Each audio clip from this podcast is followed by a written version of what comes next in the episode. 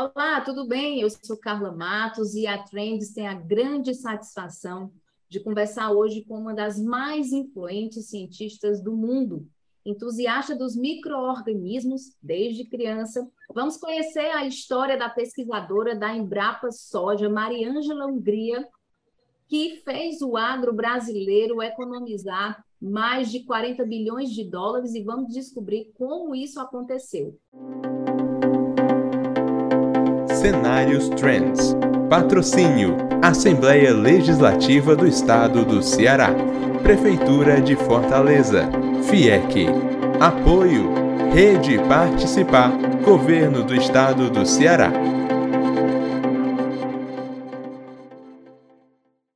Muito prazer, Mariângela. Desde já agradeço a oportunidade em debater um tema tão importante para a nossa ciência e, ao mesmo tempo, conhecer a sua trajetória né, como cientista mulher no agro brasileiro.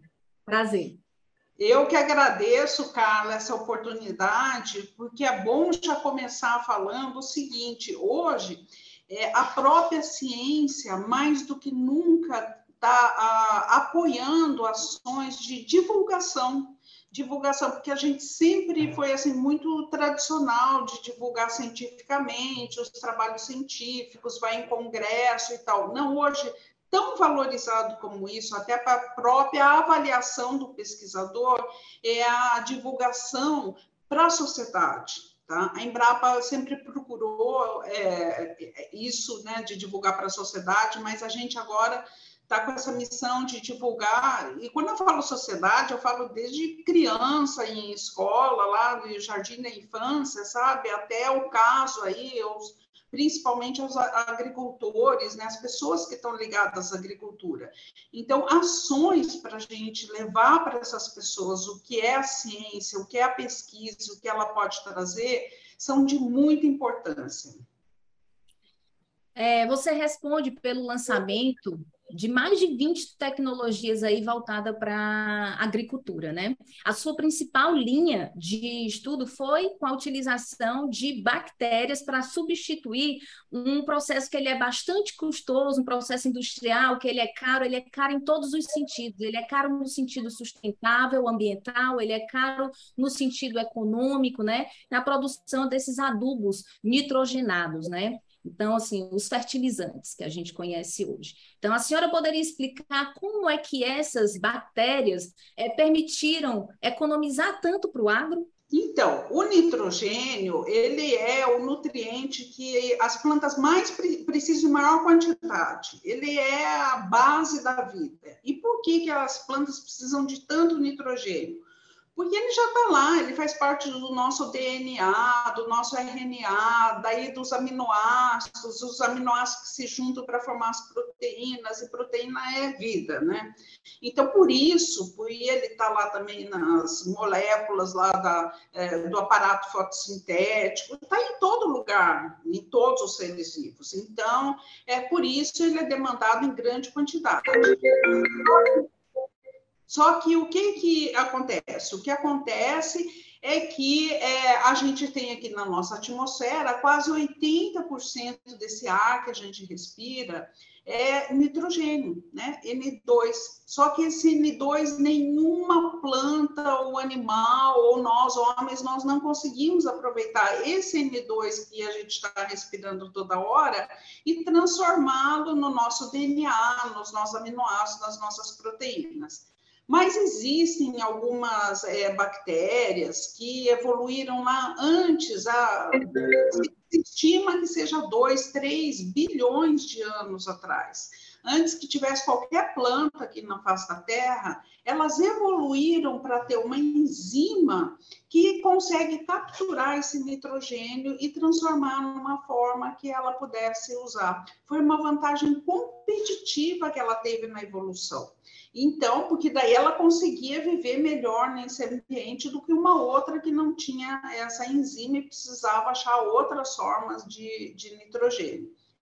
Quando as plantas surgiram na Terra, e aproximadamente 200 milhões de anos, então essas bactérias começaram a se associar com essas plantas é, em diferentes graus de especificidade. Então, algumas é, ali só na, na, no ambiente das raízes, outras chegam a entrar dentro das plantas e outras aí, então, foi a evolução perfeita, que é que elas conseguem se associar principalmente com leguminosas, várias espécies de leguminosas, como a soja, e elas formam até umas estruturas típicas nas, nas, raízes dessas plantas, né? São aquelas bolinhas que a gente vê na raiz da soja, e ali uma verdadeira fábrica de nitrogênio, porque daí elas ficam capturando esse nitrogênio que está no ar, né? E transformando em nitrogênio que a planta consegue usar. Então, esse é o processo da fixação biológica do nitrogênio, e fora isso, só tem. É, para a agricultura, né, para o crescimento das plantas, só existe uma outra fonte de nitrogênio, que é o nitrogênio fertilizante sintético, que ele também usa esse nitrogênio do ar para formar a amônia e depois todos os outros derivados de fertilizante nitrogenado. Só que para conseguir pegar esse nitrogênio do ar e quebrar como aquela bactériazinha ali delicada consegue, nossa, ele gasta, é, ele gasta pressão, quase 600 atmosferas, gasta energia, e então por isso tem muita fonte fóssil é, necessária para essa síntese. Que é uma energia é, suja, né? É, é então, é, é, é uma, uma base de seis barris de petróleo que são necessários para sintetizar uma tonelada de amônio. Então, barril de petróleo, energia não renovável, emissão de CO2, tudo isso. Então, eu dediquei minha vida principalmente a trabalhar com essas bactérias que podem substituir, então, parcial ou totalmente, o uso de fertilizantes nitrogenados. E, Maria, e quanto custa para trabalhar com essas bactérias? Quanto custa o quê? Fazer a pesquisa ou comprar? Não, o agricultor que queira trabalhar e implantar no seu solo, enfim, para poder. Porque Olha, ela também serve tanto para a soja como para outras culturas, né? Então, cada cultura tem a sua bactéria, tá? Então, hum. não é assim, a bactéria, por quê? Porque foi uma evolução lá. Eu falei que as plantas surgiram há 200 milhões de, de anos, né? E daí elas foram assim, tipo, ah, eu gosto mais dessa, eu gosto mais daquela. Então, foi dando aquilo que a gente chama um pouco de especificidade hospedeira, que o hóspede daí é a planta, né? A planta tá, é, tem o seu hóspede, que é a bactéria. Então, para cá, e, e, a gente tem muita sorte no Brasil, que a gente sempre é, valorizou, e a gente teve microbiologistas que foram top, é, que, que, que, desde o início aqui, quando se começou a fazer pesquisa em agricultura, falaram, não, não, olha, vamos usar essas bactérias. Então, nós já temos mais de 70 anos de pesquisa nisso, e é, em, como resultado disso, a gente tem bactérias, temos mais de 100 é, bactérias selecionadas, que a gente chama de ou de cepa, para uso em mais de 100 leguminosas, que incluem, por exemplo, árvores, como glycídia, é, outros grãos, como feijão, feijão fradinho, é, forrageiras, como amendoim forrageiro, é, e uma série de outras é, leguminosas. Então, a gente tem aqui selecionado pela pesquisa essas é, mais eficientes para cada uma delas. E também a gente tem, é, a pesquisa também ajudou muito na parte de desenvolvimento industrial, as primeiras indústrias no Brasil foram estabelecidas com a colaboração da pesquisa, e, é, e, e, e, todo esse contexto de pesquisa, desenvolvimento industrial, pensando no agricultor em tudo, faz com que ah, esses produtos no Brasil sejam, que eu tenha conhecimento, são os mais baratos do mundo. Tá? Então, você vai é, comparar com os preços da, dos Estados Unidos, da Europa, da Austrália. Nossa, aqui é muito, muito Ceará, que está começando o cultivo de soja agora. Eu super recomendo, que é o, o topo agora nosso, que é a coinoculação da soja, com bradyrhizobia azospirillum. Depois eu posso explicar um pouco melhor isso aí, mas está saindo média de, de 12 reais por hectare usar o produto. Se ele tivesse que usar fertilizante nitrogenado, isso ia sair mais de 500 reais por hectare. Então, olha só, não só esses micro-organismos fazem super bem para o meio ambiente, deixando de é, emitir gases de efeito estufa, deixando de usar fontes é, não renováveis de energia para síntese, né? Como também dá uma economia fantástica para o bolso do agricultor e para o país, né? Porque a gente importa Infelizmente, hoje a gente está importando mais de 80% de todo o fertilizante nitrogenado que a gente usa. Então, também economiza divisas para o país. Então, a adesão dos agricultores brasileiros à fixação biológica do nitrogênio está sendo bem aceita, eles realmente estão é, é, implementando essa tecnologia na agricultura. Sim, é, a gente tem também uma das taxas de adoção mais é, elevadas do mundo hoje. Porque o que, que acontece? Você é, cultiva soja, você usa o inoculante, a gente tem é, esse privilégio de ter tido sempre microbiologistas no Brasil que só selecionaram material elite, material top, sabe? Então, essas bactérias que a gente usa hoje nos inoculantes, são o supra-sumo. E quando você o coloca no solo, elas acabam se estabelecendo e vivem ali no solo, né? Então, mesmo se você inocula um ano, dois, três, é, você nunca mais vai perder a sua soja por causa de nitrogênio, que ele é capaz de fornecer sempre aquelas bactérias que estão no solo. Só que o que a gente viu é que, é, ao contrário também de vários outros países, nas nossas condições estressantes, se a gente usar a inoculação todo ano, a gente tem um aumento no rendimento de 8%, às vezes é, com inoculação até 16%. Então, é uma coisa. No lucro, né? No lucro do agricultor. É, então, imagina, uma co-inoculação é, 12 reais e você ganha 16% no rendimento, sabe? Se fizer isso todo ano, é uma coisa que super vale a pena, né? Então, hoje a média nacional de adoção, porque conforme eu falei, a grande maioria das áreas são áreas velhas, mas mesmo assim, então o pessoal é, continua fazendo, está em 80%. E se você pega a região mais próxima aí de vocês, que hoje é a região onde mais se tem a expansão da cultura da soja, que é o Matopiba, né, Maranhão, Tocantins, Piauí, Bahia, é, é 100% de adoção. E doses mais elevadas, porque são regiões que a gente está aprendendo uma série de coisas, né? São regiões é, que têm condições extremas, às vezes de temperatura, é, baixa umidade, então os agricultores realmente têm se preocupado muito em fazer é, boas práticas de inoculação, por quê? Porque se não tiver uma boa é, inoculação, uma boa fixação biológica do nitrogênio, ele não vai conseguir produzir. Os solos aí são pobres em nitrogênio. Então, ele vai ter que colocar fertilizante, e se colocar fertilizante, ele vai ter prejuízo, não vai ter lucro. Verdade.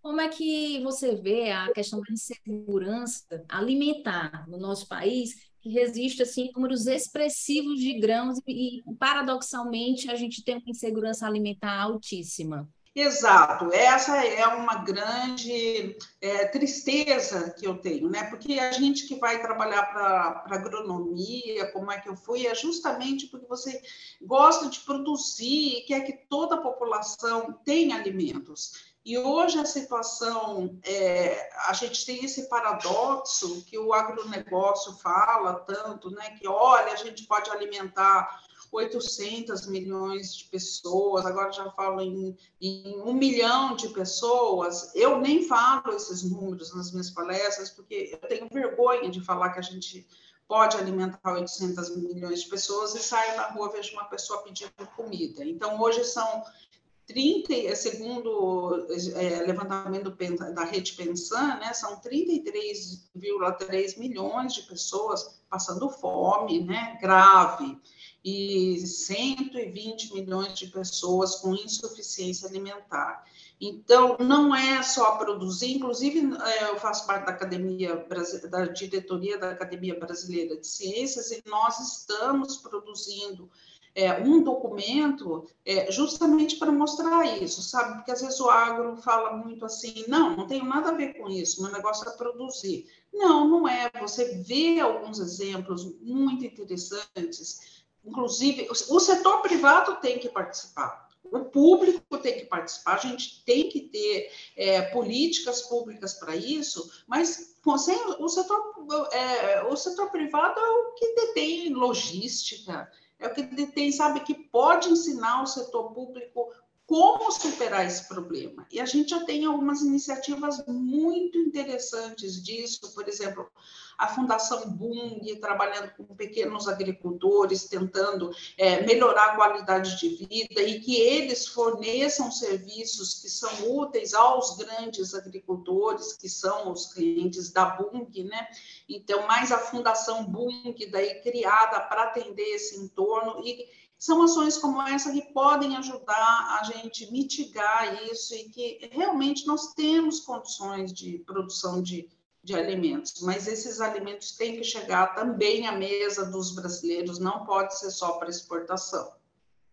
É, e na sua visão, é, quais são os principais desafios para essa, essa era da agricultura 4.0, né? Que a gente tanto ouve falar? Então, nós, é, eu acho que o, o agro brasileiro é, tem muito orgulho, sabe? Fala assim, nossa, nós somos top, nós isso. Mas é, eu sou bastante é, crítica do quê? Porque eu acho que, nossa, a gente pode ir muito mais longe do que está, até com a tecnologia que está disponível hoje. Por exemplo, eu fiz um levantamento dos últimos sete anos a produtividade média da soja no Brasil. Tá? E ela fica ali por volta de 3.500 eh, quilos por hectare. Só que você pega lá os uh, concursos, né, da, por exemplo, do SESB, que é o Comitê Estratégico de Soja Brasil, você vê lá a produção, é o dobro. Você pega, eu pego a média dos últimos sete anos também e ela dá o dobro. Então, são pessoas produzindo 7 mil quilos. Então, daí eu fui estudar a história dessas pessoas que estão produzindo 7 mil quilos. Sabe qual é o segredo deles? É usar as tecnologias que estão aí na prateleira, que foram desenvolvidos, é o plantio direto, é a rotação de cultura, é o uso dos micro-organismos, é tudo que está disponível. Então, a gente poderia estar tá dobrando o rendimento da soja, no Brasil hoje só usando o que já está disponível, sabe? Então a gente não precisaria realmente quebra de paradigmas, nada disso. E eu citei o caso da soja, que é que é muito top, entendeu? Se você pega, por exemplo, feijão, feijão só com as bactérias que a gente selecionou, a gente tem ensaios sem colocar nitrogênio fertilizante produzindo 4 mil quilos por hectare. A média nacional não passa de mil.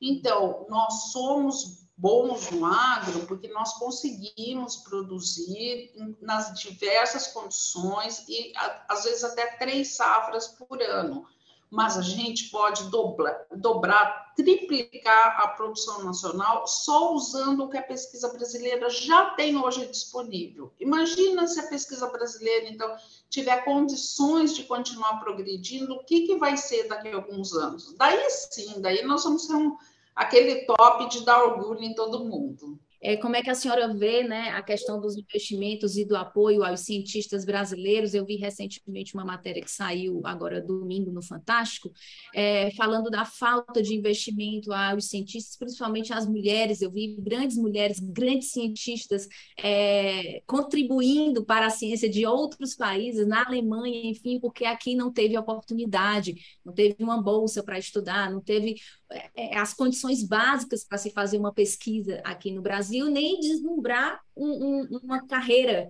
dentro aqui da, da, da, da, da ciência, né?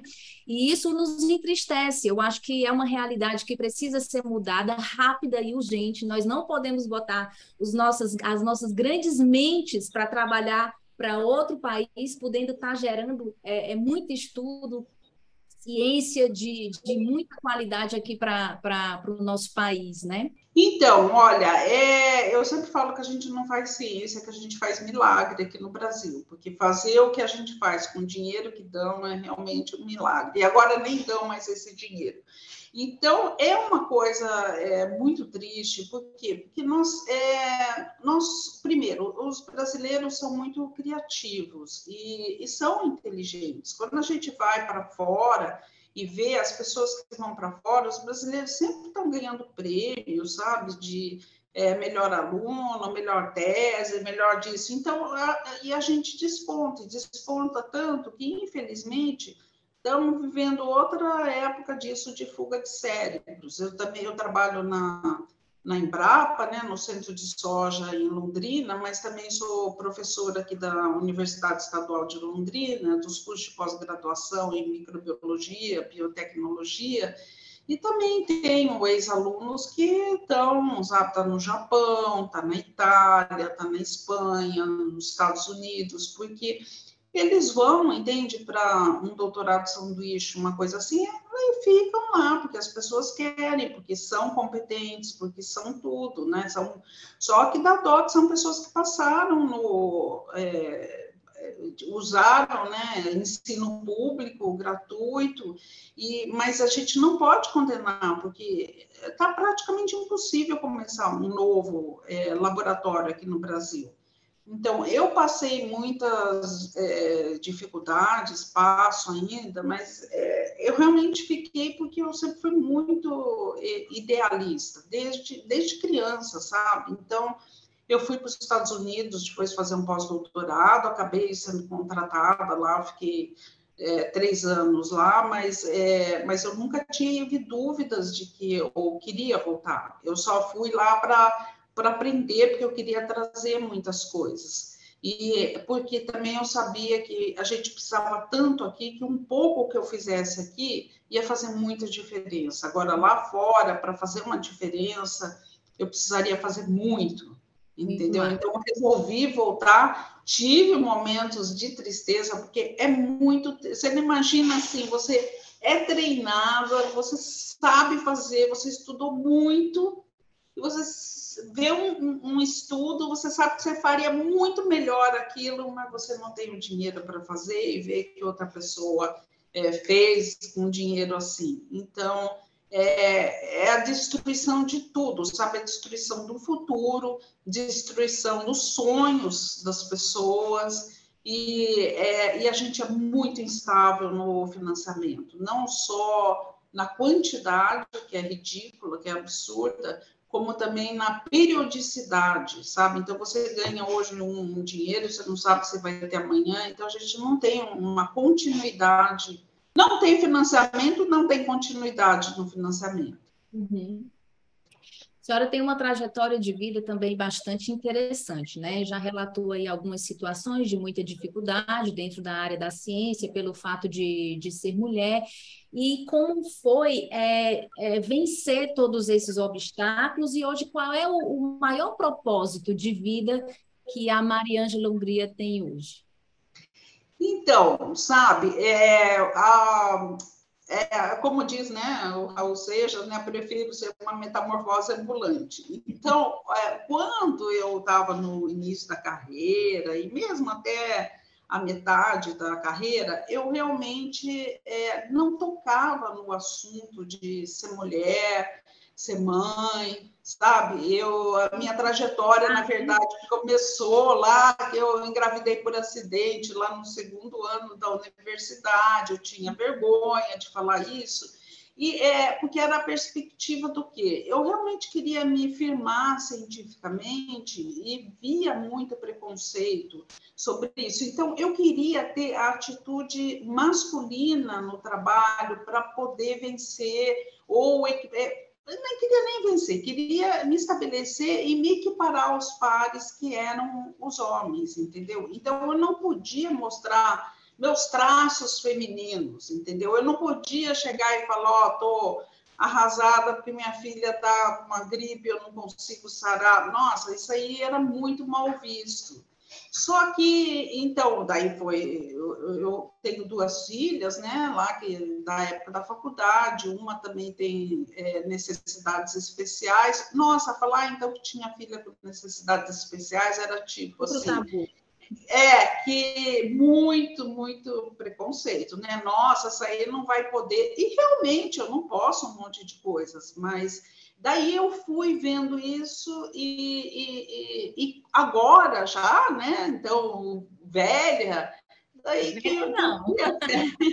eu vi as coisas mudando e falando, não, espera, olha, eu realmente consegui, mas eu não quero ser comparado, ter que me comportar com nenhum homem, porque eu tenho muitas outras qualidades que eles não têm, são qualidades diferentes. Só que eu quero contar tudo que eu passei porque para incentivar outras mulheres, que elas vão conseguir, entendeu? E na vida é tudo uma, uma, uma questão da gente é, se acomodar. Se você tem uma limitação, como eu tive, por exemplo, uma filha deficiente, e eu não posso, por exemplo, ir a um monte de congresso internacional e tal, porque ela exige mais cuidado, eu não posso, é, sabe, aceitar todos os convites que eu tenho para ir para lá e para cá, porque eu tenho uma estrutura familiar mais complicada eu tenho que selecionar para onde eu vou. Por outro lado, não viajar tanto me dá mais tempo para tra trabalhar na parte de, de, redação dos artigos científicos, de preparar palestras, de preparar livros, tudo isso aí. Então, é tudo um, um balanço, entendeu? Então, se você é, vai lá, você tem os seus filhos, você tem a maternidade, você durante dois anos a vida fica complicada, se você é um cientista, você não produz tanto, depois a mulher, mãe, ela, nossa, é super focada, né? Porque a gente chega no trabalho e fala, ó, tem que fazer isso assim, assim, assim, porque eu quero ir para casa cuidar dos filhos depois, né? Então a gente para de enrolar tanto, entendeu? Então eu acho assim, mulheres, mães, são mais objetivas, elas têm certeza do que elas querem.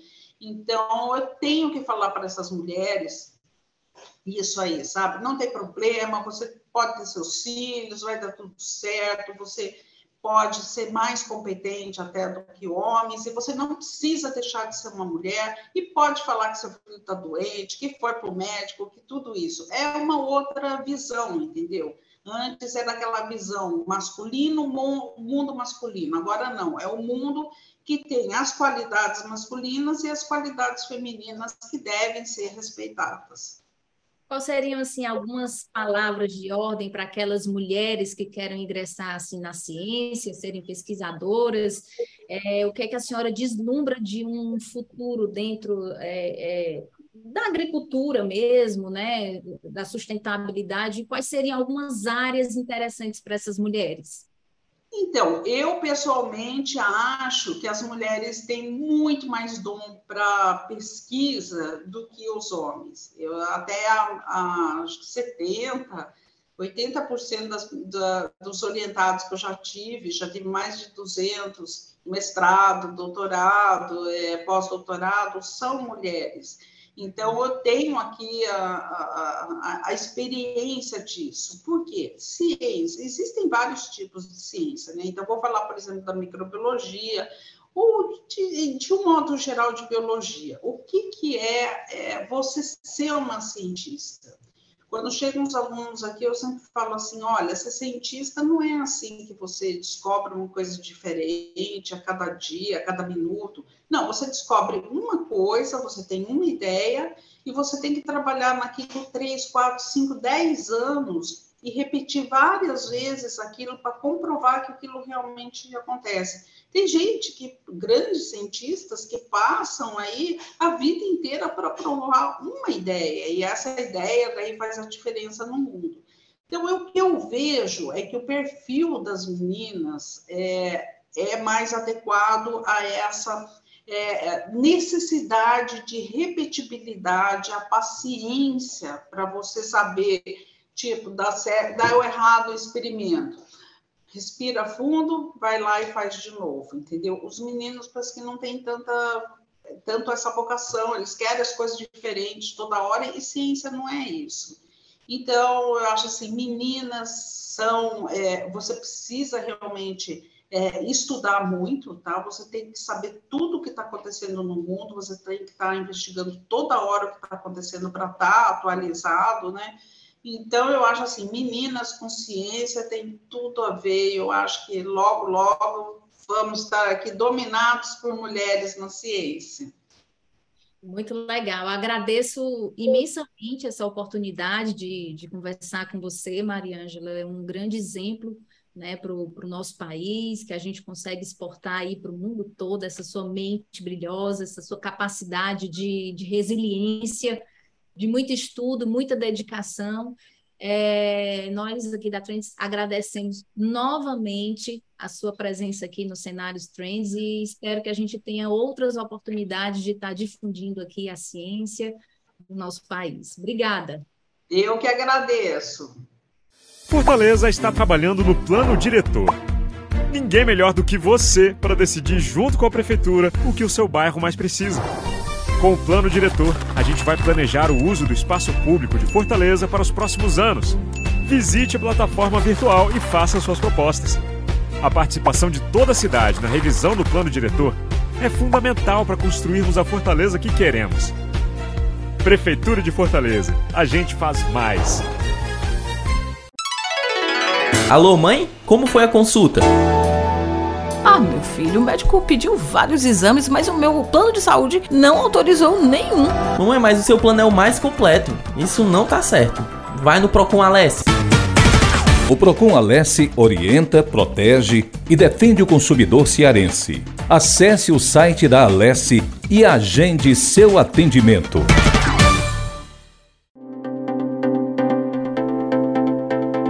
Cenários Trends. Patrocínio Assembleia Legislativa do Estado do Ceará. Prefeitura de Fortaleza. FIEC. Apoio. Rede Participar. Governo do Estado do Ceará. Inscreva-se no nosso canal, ative o sininho e fique por dentro dos melhores conteúdos.